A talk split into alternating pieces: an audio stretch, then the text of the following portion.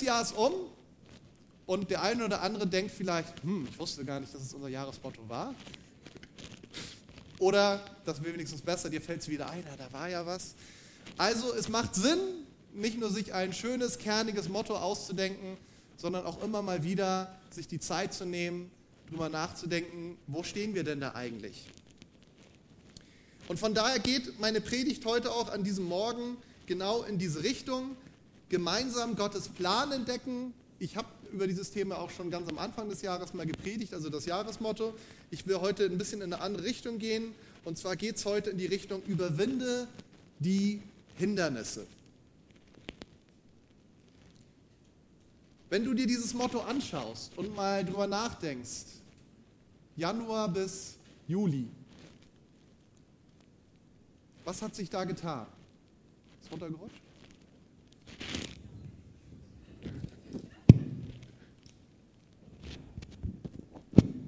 So? Besser? Betet für das Mikro oder für mich? Oder für beide? Was hat sich getan von Januar bis Juli, wenn es darum geht? Wie weit bist du in der Entdeckung des Planes Gottes in deinem Leben gekommen? Hast du was gefunden, was das angeht? Fühlst du dich gefördert oder freigesetzt oder beides? Und auch andersrum, wo warst du aktiv, was das angeht, unterwegs? Und ich würde mal so grundsätzlich sagen, ich glaube, es hat sich was getan auf der einen Seite, aber ich glaube, es hat sich bestimmt noch nicht genug getan. Ich denke, so ein Motto ist was Schönes, aber es fängt wirklich an, erst Leben zu haben, wenn wir es als eine gemeinsame Aufgabe verstehen. Und von daher darf sich jeder die Frage stellen, inwiefern arbeite ich denn eigentlich aktiv daran mit? Und wir wollen uns heute mal die Frage stellen, welche Hindernisse gilt es eigentlich zu überwinden, damit der Plan Gottes in unserem Leben Gestalt gewinnen kann? Wie entdecken wir diesen Plan? Was können wir dafür tun? dass er ins Leben kommt? Wie kommen wir zum Durchbruch? Und ich möchte als Beispiel heute Morgen eine Person nehmen, die mir sehr nahe ist. Ähm, nein, nicht Dennis oder Robin oder wie noch immer. Ihr seid mir natürlich auch nahe. Sondern eine Person aus der Bibel. Und zwar ist das der Gideon. mein Namensvetter. Ich weiß nicht, inwiefern ihr euch mit dem schon beschäftigt habt. Ist eine spannende Geschichte. Und aus naheliegenden Gründen bewegt mich diese Geschichte, aus christlichen Elternhaus kommt, schon auch seit einer ganzen Zeit. Seine Geschichte, die soll uns helfen, heute herauszufinden, wie wir nicht nur gemeinsam Gottes Plan entdecken können, sondern was wir dafür tun können, dass er auch in Erfüllung kommt. Bevor wir damit loslegen, müssen wir erstmal uns eine Grundsatzfrage aber stellen. Nämlich die Frage, und die kann jeder nur für sich beantworten, willst du das? überhaupt? Hast du Sehnsucht danach, den Plan Gottes für dein Leben zu entdecken? Und willst du auch, dass sich dieser Plan erfüllt? Und wenn ich diese Frage stelle, das hat ganz viel mit Vertrauen zu tun. Wenn ich Angst habe, ich sage mal, das Gegenteil von Vertrauen oder von Glauben ist Angst. Wenn ich Angst habe und Gott nicht vertraue, dann denke ich, oh, Gottes Plan für mein Leben. Also erstmal will ich vielleicht lieber gar nicht wissen, was das ist, wenn ich das weiß. Ne? Dann ähm, bin ich auch in Verantwortung, was zu tun. Und wenn ich es vielleicht weiß, denke ich, ah, ob ich das wirklich will, vielleicht passt es gar nicht so mit meinen Plänen zusammen. Ich möchte euch Mut machen an dieser Stelle aus eigener Erfahrung und von vielen Zeugnissen und Lebensberichten, die ich gehört habe. Es lohnt sich hundertprozentig, wenn der Leben, wenn der Plan Gottes in deinem Leben Gestalt gewinnt. Es gibt nichts Besseres. Am Anfang denkst du vielleicht, oh, ich weiß nicht, ob mir das so passt. Ich habe doch so meine eigenen Pläne gemacht. Ich weiß kein Beispiel aus meinem Leben, wo meine Pläne nicht in Erfüllung gegangen sind, sondern Gottes Pläne und ich nicht am Ende gesagt habe, Gott sei Dank, dass es so gewesen ist. Aber diese Frage ist natürlich ganz wichtig, weil solange ich sagen kann, eigentlich mit Gottes Plan für mein Leben kann ich gar nichts anfangen oder ich will das nicht, ähm, dann macht das andere natürlich keinen großen Sinn.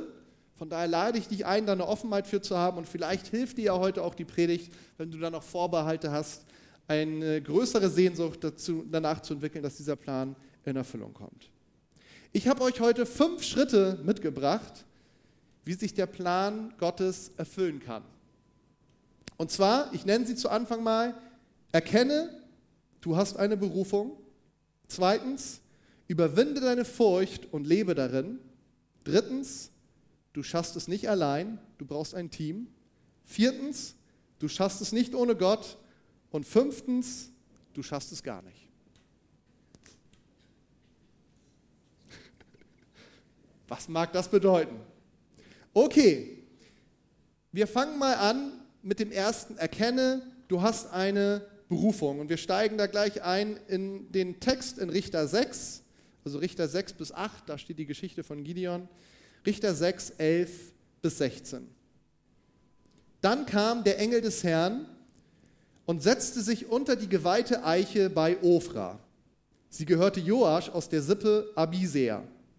Gideon, der Sohn von Joasch, drosch gerade Weizen unten in der Kälte, um es vor den Midianitern in Sicherheit zu bringen. Der Engel des Herrn erschien ihm und sagte, der Herr ist mit dir, tapferer Held. Ach Herr, entgegnete Gideon, wenn der Herr mit uns ist, warum ist uns dann das alles passiert? Wo bleiben die Wunder, von denen unsere Vorfahren uns erzählten? Sagten sie nicht, der Herr hat uns aus Ägypten herausgeführt? Jetzt hat der Herr uns verlassen und an die Midianiter ausgeliefert.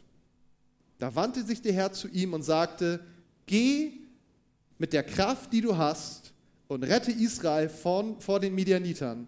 Ich sende dich aus.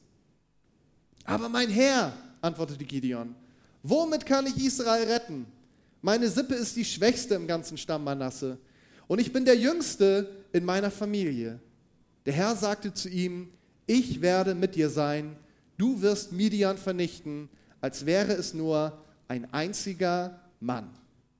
Ich bete nochmal. Jesus, ich danke dir für dein Wort.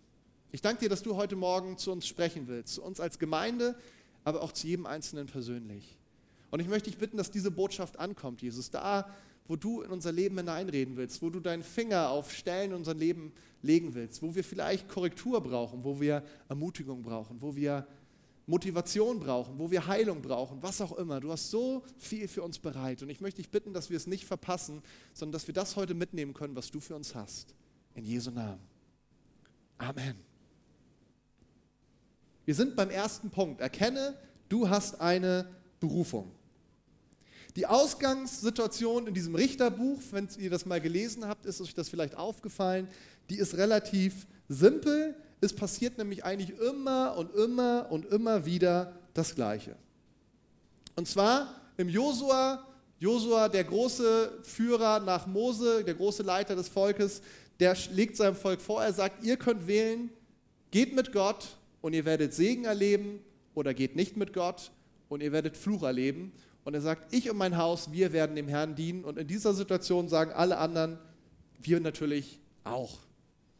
Aber die Realität sieht anders aus. Die Jahre gehen ins Land und es passiert, dass sich das Volk abwendet von Gott und dass es anfängt, anderen Göttern nachzulaufen. Da gab es jede Menge Angebot in der damaligen ähm, Zeit und auch in diesem Landstrich. Und das Volk fällt von Gott ab. Und sie erleben genau das, was Gott ihnen vorhergesagt hat sie erleben keinen Segen mehr, sondern sie erleben Fluch. Das heißt, ihre Feinde bedrohen sie, ihre Feinde greifen sie an, ihre Feinde berauben sie, versklaven sie, knechten sie. Und in dieser Situation erinnern sie sich, da war doch was. Da war doch ein starker Gott, von dem unsere Eltern uns erzählt haben. Und sie kehren um zu Gott und sie fangen an, Gott um Hilfe zu rufen und sagen, Gott, es tut uns leid, wir wollen umkehren zu dir, wir brauchen deine Hilfe. Und Gott, gnädig wie er ist, er hilft, er beruft jemanden. Das waren die Richter. Die Richter, die von Gott des Geist erfüllt werden und durch seine Hilfe es schaffen, das Volk wieder zu befreien. Und dann gibt es eine Zeit des Friedens, und zwar genauso lange, bis sie wieder abfallen und dann geht alles wieder von vorne los. Ich wünsche uns und ich bete für dich, dass das nicht die Geschichte deines Lebens ist, ähm, aber leider sieht es ja manchmal so aus. In dieser Situation irgendwo in diesem Kreislauf, da taucht der Gideon auf. Und Gideon war ein ganz normaler Typ, merken wir, noch nicht mal ein besonders bedeutender, sagt er später selber, kleinster, kleinster Stamm, kleinste Sippe, jüngster Sohn, also nicht so viel zu holen. Und Gideon war auch nicht so der Vorprescher, wie man seinem Namen entsprechend denken könnte. Sein Name bedeutet übersetzt der etwas Abhauende. Hacker, Holzfäller, Zerstörer. Aber dieser Hacker, Holzfäller, Zerstörer, der sitzt dort unten im Geheim und drischt ein bisschen Korn aus, weil er Angst hat, die Midianiter, das waren so ein, ähm, sind, eigentlich sind das die Vorfahren der Araber, das war so ein Reiter, Nomadenstamm, die fielen immer ständig ein und haben ihn alles ge geraubt. Ähm, er hat gehofft, dieses Korn, das will ich doch wenigstens für mich behalten. Und während er dort drischt, da schießt ihn der Schreck in die Knochen, denn auf einmal taucht ein Typ auf mit einem ganz seltsamen Satz, der Herr ist mit dir, du tapferer Held. Also stell dir vor, du sitzt da. Der Herr ist mit dir, du tapferer Held. Ich weiß nicht, wie es euch gehen würde. Ähm, ich liebe die Ironie, die, die mich kennen, die wissen das. Und diese Ironie würde ich definitiv raushören an dieser Stelle. Aber es ist nichts Ironisches. Na gut, Gott hat auch Humor, vielleicht hat er es auch ein bisschen an der Stelle so betont. Aber es war nicht nur ironisch gemeint, sondern es war ganz ernst gemeint. Gott sieht in Gideon etwas, was niemand sonst in ihm sieht und was er auch selbst nicht in ihm sieht. Er sieht den Helden, den er eines Tages, der eines Tages sein wird und der für Gott an dieser Stelle auch schon ist. Und Gideon, der wehrt sich mit Händen und Füßen dagegen. Der hat tausend Argumente, kennen wir an vielen Stellen der Bibel und vielleicht auch von uns selber, warum diese Aufgabe, er soll der Befreier seines Volkes sein, überhaupt kein Stück funktionieren wird. Alle möglichen Argumente werden angebracht und er merkt aber schon, na gut, dieser Typ, der da ist, der ist schon irgendwie jemand Besonderes und er lädt ihn zum Essen ein, in der Situation, wo es nicht viel gibt, ja was Besonderes. Und er bekommt den Auftrag, er bringt dann halt so ein bisschen Fleisch, so ein Lamm, was er geschlachtet hat, und Brot mit Soße, also ein schönes deutsches Essen, und stellt es dann dorthin. Und sagt, stell das mal auf den Stein, kippt die Soße aus, er denkt, na gut, der mag keine Soße, auch kein Problem, und packt das Brot und packt das Fleisch dahin, und dann dieser wir wissen es ja schon, Bote Gottes, er war, war, sich noch nicht so klar in dem Moment, der berührt mit seinem Stab dieses Brot und es macht immer. Also es geht in Feuer auf und der Typ verschwendet. Spätestens in diesem Moment ist Gideon klar, aus dieser Sache komme ich nicht mehr wieder raus. Und ich kann mich gut erinnern, ich war ja lange Zeit bei den Rangern, da wurde genau diese Geschichte nachgespielt. Da hatten wir so einen Pyromanen dabei, also der war ähm, Feuerwerkstechniker. Der hat ein komplettes Brot mit Sprengstoff vollgepumpt. Und dann haben sie diese Szene nachgespielt. Es war dann etwas zu viel Sprengstoff. Das Brot flog in die Luft und sauste einmal im hohen Bogen durch die Menge, die sich so auseinanderteilte. Von daher habe ich das sehr plastisch vor Augen. So ungefähr. Also ganz wichtig, am Anfang dieser Predigt steht diese Aussage, und wenn du die nicht mitnimmst, dann geht es einfach nicht weiter. Gott hat einen Plan, er hat eine Berufung für dein Leben. Und das hat nichts damit zu tun, ob das andere in dir sehen oder ob du das in dir siehst, ob du denkst, mein Leben ist vollkommen verkorkst oder ob du denkst, was auch immer. Gott hat einen Plan für dich. Da ist niemand außen vor. Jeder von uns ist Teil seines Planes. Nicht nur speziell für dich hat er den Plan, sondern es ist ein Teil von einem großen Ganzen. Und du hast vielleicht noch gar keine Ahnung, welche Rolle du darin spielst. Vielleicht hast du schon eine Ahnung, vielleicht weißt du sogar schon mehr. Aber das steht am Anfang.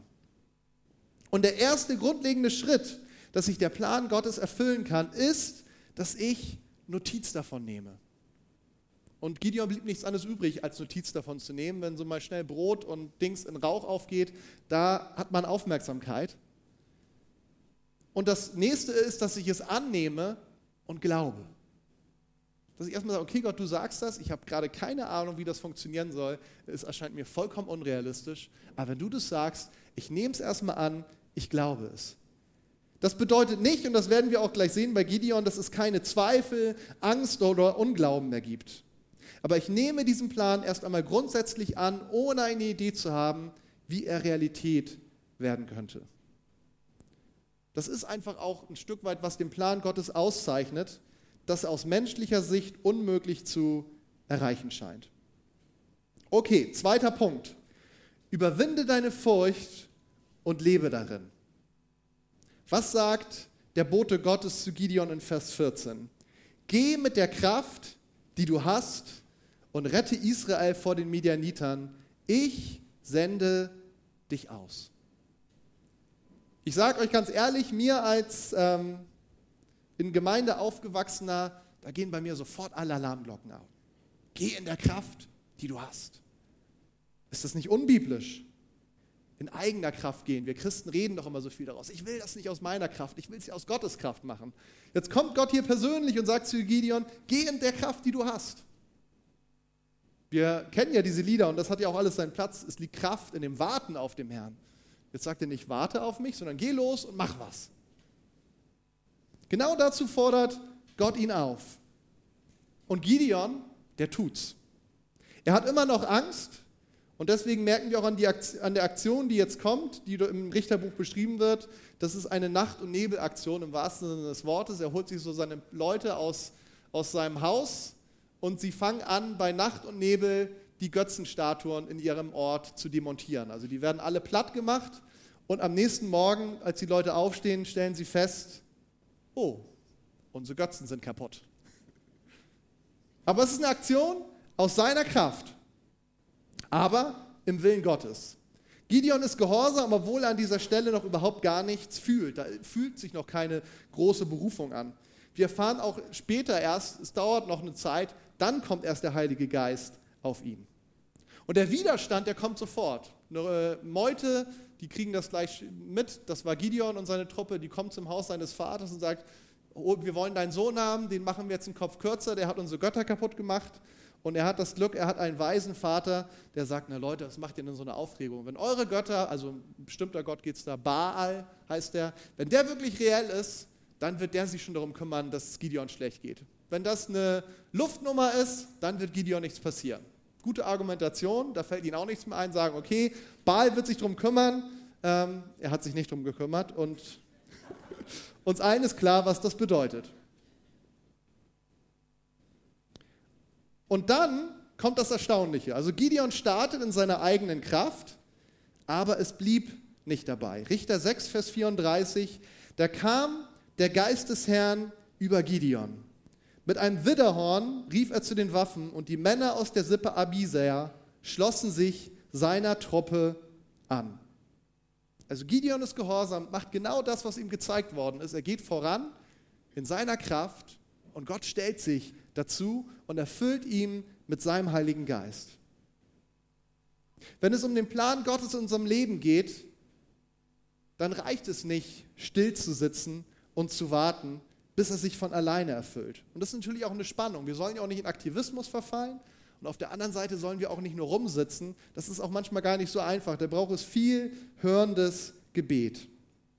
Aber wenn Gott spricht, dann braucht es unseren Gehorsam. Geh los mit dem, was du hast, und Gott wird dir den Rest dazugeben. Und es ist natürlich klar, wir werden es nicht in unserer Kraft schaffen, sondern wir brauchen seinen Heiligen Geist. Ohne ihn geht es nicht. Dritter Punkt. Du schaffst es nicht allein. Du brauchst ein Team. Gott hat uns nicht als Einzelkämpfer geschaffen. Wir brauchen einander. Und deswegen auch unser Jahresmotto nicht den Plan Gottes entdecken, sondern gemeinsam Gottes Plan entdecken. Gideon war das von Beginn an klar. Ihr habt es eben gehört, er hat sich, als es um diese Götzenaltäre ging, gleich Leute dazugeholt, die mit ihm gemeinsam diese Aktion durchgezogen haben. Und wir sehen auch im Folgenden immer wieder, sucht er sich Menschen, die mit ihm an der Erfüllung des Planes Gottes arbeiten würden. Und wir wissen das alle, der Umgang mit Menschen bedeutet auch immer wieder Enttäuschung und Verletzung auch in der Gemeinde. Und das ist schmerzhaft.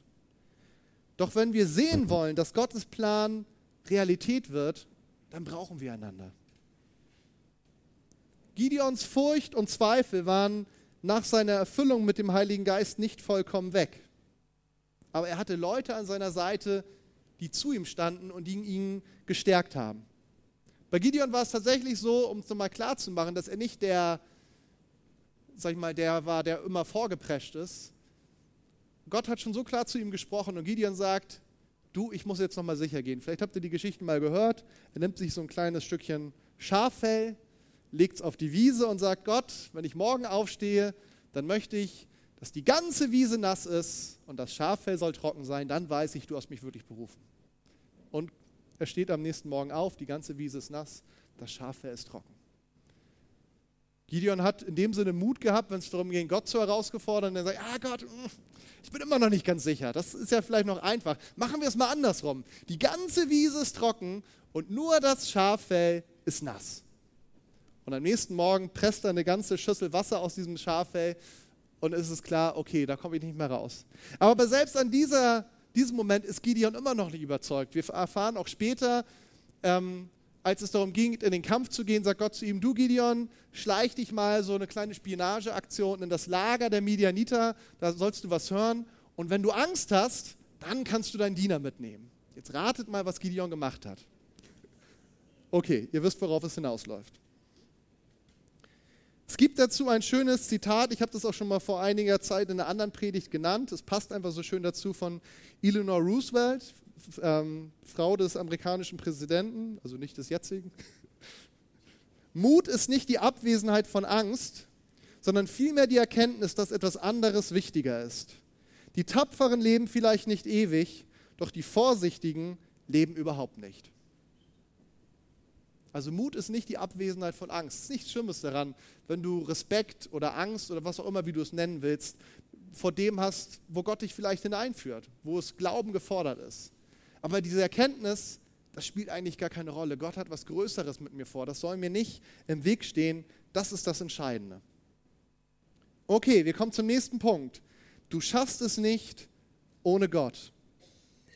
Gideon musste erkennen, er braucht die Unterstützung von Menschen, aber es war auch ganz klar für ihn, es geht nicht ohne Gott. Er brauchte unbedingt seine Hilfe. Er hatte anfangs eine unglaubliche Aufgabe, aber nur wenige Unterstützer. Also ganz am Anfang hat er nur so ein paar Leute aus seinem Haus. Dann wird er gesagt, die Leute von dieser Sippe haben sich ihm angeschlossen, dann war es schon ein paar mehr. Aber die Aufgabe, die ihm bevorstand, die Zahlen werden genannt in der Bibel, es war ein Heer von 135.000 Soldaten, die ihm entgegenstanden. Und da geschieht schon ein Wunder, Gott hat Gnade geschenkt und er schafft es tatsächlich, dieser unbedeutende junge Mann schafft es tatsächlich, 22.000 Leute aus seinem Volk aufzustellen. Aber Gideon muss in dieser Situation ein weiteres Mal erkennen, diese Berufung ist zu groß. Ich kann sie ohne Gott unmöglich erfüllen. Ich brauche sein Eingreifen. Und ich glaube, das ist eine ganz wichtige Erkenntnis, die jeder einzelne von uns braucht. Ohne Gott schaffe ich es nicht. Und ich glaube, das ist eine Herausforderung, ganz besonders für uns in unserem schönen Sozialstaat. Ich weiß, es gibt auch hier Armut, es gibt auch hier viele Schwierigkeiten. Aber es kann leicht so der Gedanke aufkommen, na gut, es gibt Versicherungen für fast alles. Man kann nicht tiefer fallen als in die Hand des Staates. Auf der Bank liegt vielleicht noch irgendwo ein Notgroschen. Und wenn wir ganz ehrlich sind, ist es zu schaffen, zumindest in unserem Land, dass wir es als Christen irgendwie hinbekommen, dass wir es auch ohne Gott schaffen können. Wir müssen gar nicht unbedingt glauben. Wir können uns in unserem Leben so einrichten, dass Glauben gar nicht unbedingt gefordert ist. Also zumindest versuchen wir das irgendwie hinzukriegen. Aber wisst ihr, was Gott tut? Gott versucht immer wieder, uns in Situationen hineinzubringen, wo unser Glaube herausgefordert wird. Und da stellen wir uns vielleicht die Frage, Gott, warum hast du das zugelassen? Gott, warum machst du das nicht? Und wir übersehen dabei ganz oft, dass Gott einfach nur, weil wir mit allen Mitteln versuchen, uns genau diesen Situationen zu entziehen, dass Gott versucht, uns genau in diese Situation hineinzubringen. Nicht, um eins oben rauf zu geben, nicht um uns zu ärgern oder was auch immer, sondern einfach aus diesem Grund, weil er uns lernen will, im Glauben zu leben. Und es in unserem Land oft so wenig Situationen gibt, wo das überhaupt geht. Die Frage ist, versuchen wir dem mit allen Mitteln zu entgehen oder lassen wir uns darauf ein, damit wir wirklich zu dieser Erkenntnis kommen können? Nein, Gott, ohne dich schaffe ich das nicht. Und ich weiß nicht, ob du solche Situationen in deinem Leben hattest, wo du einfach aus ganzem Herzen sagen konntest, Gott, ich schaffe es nicht ohne dich. Ich brauche dich. Das ist ein ganz wesentlicher Punkt in unserem Leben, wo wir alle hinkommen dürfen und müssen. Und ich sage euch, ich hatte so einige Situationen in meinem Leben, wo das so war. Und in dem Moment dahin zu kommen, die Umstände, das ist vielleicht nicht schön, aber diese Erkenntnis, ohne Gott schaffe ich es nicht, aber er ist ja da, um mir zu helfen. Das ist was Geniales. Und da merken wir auf einmal, wie was ganz Neues in unser Leben hineinkommt. Okay, fünfter Punkt. Du schaffst es gar nicht. Du, dick gedruckt und unterstrichen, du schaffst es gar nicht. Damit will ich euch nicht jetzt entlassen nach dem Motto, seid alle deprimiert, sondern ich sage euch, worauf ich hinaus will. Richter 7, Vers 2. Der Herr sagte zu Gideon, du hast zu viele Leute. Moment, ich habe doch eben gesagt 22.000 gegen 135.000. Du hast zu viele Leute. Okay, Gott, wenn ich dir so den Sieg über Midian schenken würde, könnten sich die Israeliten von mir damit brüsten, dass sie sich aus eigener Kraft gerettet hätten. Also Gideon macht genau das, was ich eben gesagt habe. Er lässt sich auf Gott, ein, und sein Glaube wird herausgefordert. Und was Gott tut, ist, er macht es ganz klar, dass Gideon es nicht alleine schaffen kann. Am Anfang diese 22.000, ich habe ein bisschen zu Hause nachgerechnet, ähm, 22.000 zu 135, das ist ein Verhältnis von 1 zu 6. Also auf einen Soldaten von Gideon kommen sechs Midianiter. Ist schon nicht wirklich sehr erbaulich. Aber Gott sagt, Gideon, das ist viel zu viel. So klappt das nicht. Also wir müssen reduzieren. Erster Schritt, den Gott sagt, Gideon, sag deinen Leuten, jeder, der Angst hat, darf nach Hause gehen. 135.000, jeder, der Angst hat, darf nach Hause gehen. Und was passiert? Von 22.000 bleiben nur noch 10.000 übrig. Da ist es schon ein Wunder, dass Gideon nicht auch mit denen mitgegangen ist. Und Gideon denkt, okay, jetzt wird es bremslich, aber 10.000 habe ich ja noch. Und Gott sagt Gideon, immer noch viel zu viel. Und jetzt kommt die sogenannte Trinkprobe, hat nichts mit Alkohol zu tun, sondern Gideon bekommt den Auftrag, die sollen jetzt alle nochmal an den Bach gehen und sich was ähm, Kühles ähm, zum Gemüte führen. Und als sie dann da alle am Trinken sind, sagt Gott, okay, schau dir die Leute an. Die Leute, die sich in den Bach gehängt haben, so trinken, die kommen auf die eine Seite und die, die mit der Hand schöpfen, die kommen auf die andere Seite. Die mit der Hand schöpfen, sind leider, sind ja wilde Krieger gewesen, das waren nur 300. Und diese 300, sagt Gott, die darfst du behalten, der Rest darf nach Hause gehen. Also Gideon steht am Ende mit 300 Mann, 135.000 gut ausgerüsteten Medianitern gegenüber. Das ist jetzt ein Verhältnis von 1 zu 450. Also auf einen israelitischen Soldat kommen 450 Medianiter. Ich würde es so ausdrücken, Gott hat Gideon Stück für Stück aufgebaut, um ihn dann kurz vor der entscheidenden Schlacht vollkommen zu demontieren. vollkommen platt zu machen. Das Gideon-Class, das ist hier, wir sagen, ein Himmelfahrtskommando. Auf jeden Fall aus menschlicher Sicht. Und es geht noch weiter. Gott sagt zu Gideon, aber Gideon, keine Angst, ich habe einen super Plan. Und zwar, du brauchst jetzt folgende Mittel, um gegen die Midianiter zu gewinnen. Du brauchst Krüge, du brauchst Fackeln und du brauchst Trompeten. Dann ist dir der Sieg sicher. Ich weiß nicht, ähm, ob so die großen Feldherren unserer Zeit da so viel mit anfangen könnten, aber Gott hat diesen Plan. Und Gideon, vielleicht war er so verzweifelt oder sein Glaube war so groß, der lässt sich tatsächlich auf diesen Plan an, ein. Also er teilt seine Truppe auf, dreimal 100, die, die Medianiter waren in so einem Tal, die versammeln sich darum und auf einem bestimmten Signal zerschlagen sie ihre Krüge, blasen in die Trompeten und halten die Fackeln hoch und gleichzeitig sollen sie auch noch schreien. Das weiß ich bis heute nicht, wie sie das hingekriegt haben. Also Trompete blasen und gleichzeitig schreien. Ein Schwert für den Herrn, für Gideon und sie sollen stehen bleiben. Bis hierhin, so weit, so gut. Könnte man als eine relativ lächerliche Situation einschätzen, aber jetzt passiert das Erstaunliche.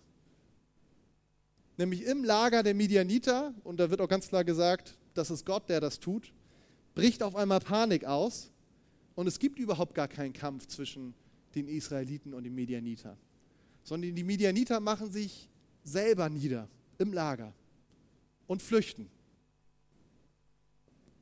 Das heißt, Gott ist treu und am Ende ist ein unglaublicher Sieg da. Und es passiert genau das, was Gott auch gesagt hat. Es ist jedem klar.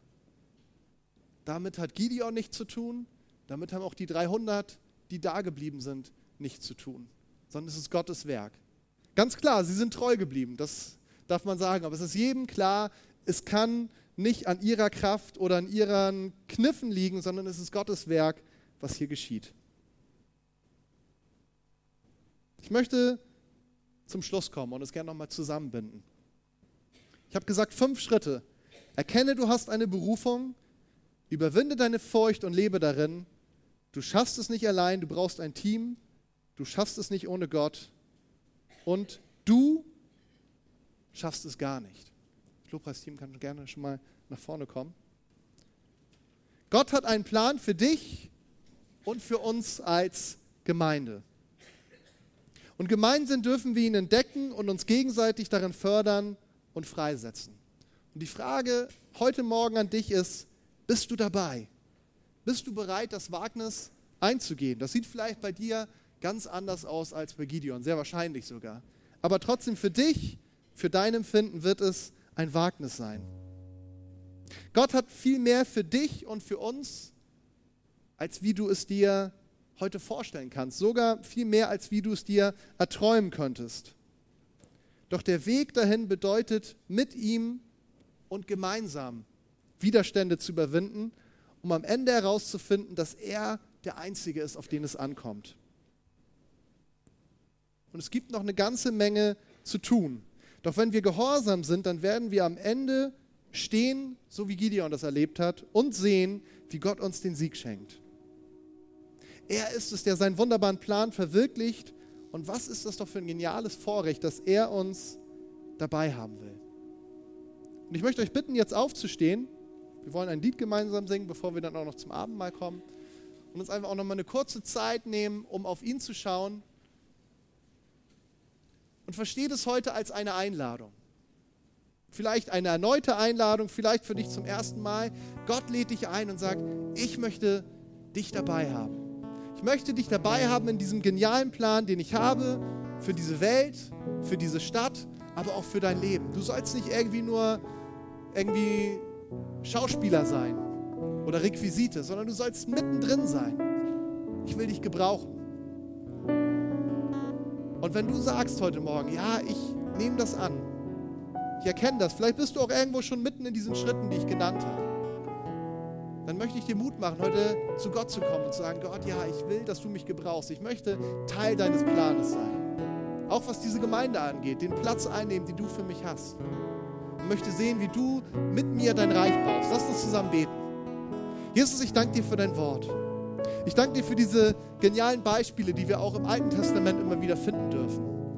Wo du Menschen genommen hast, Jesus, die von außen betrachtet nichts Besonderes waren aber du hast in ihr Herz geschaut, Jesus. Du hast all die Dinge gesehen, die möglich sind, Jesus. Und ich danke dir einfach, wie wir auch an anderer Stelle der Bibel erfahren, der Mensch, der sieht auf das, was vor Augen ist, aber Gott, er sieht das Herz an. Ich danke dir dafür, dass du dich nicht mit unserer äußeren Erscheinung aufhältst, Jesus, sondern du blickst in unser Herz, Jesus. Und du siehst auf das, was du in uns hineingelegt hast, Jesus. Und ich danke dir, dass hier heute niemand ist, der nicht einen Schatz in sich hätte, den du dort hineingelegt hättest. Der nicht etwas beizutragen hätte, was niemand sonst geben könnte, Jesus.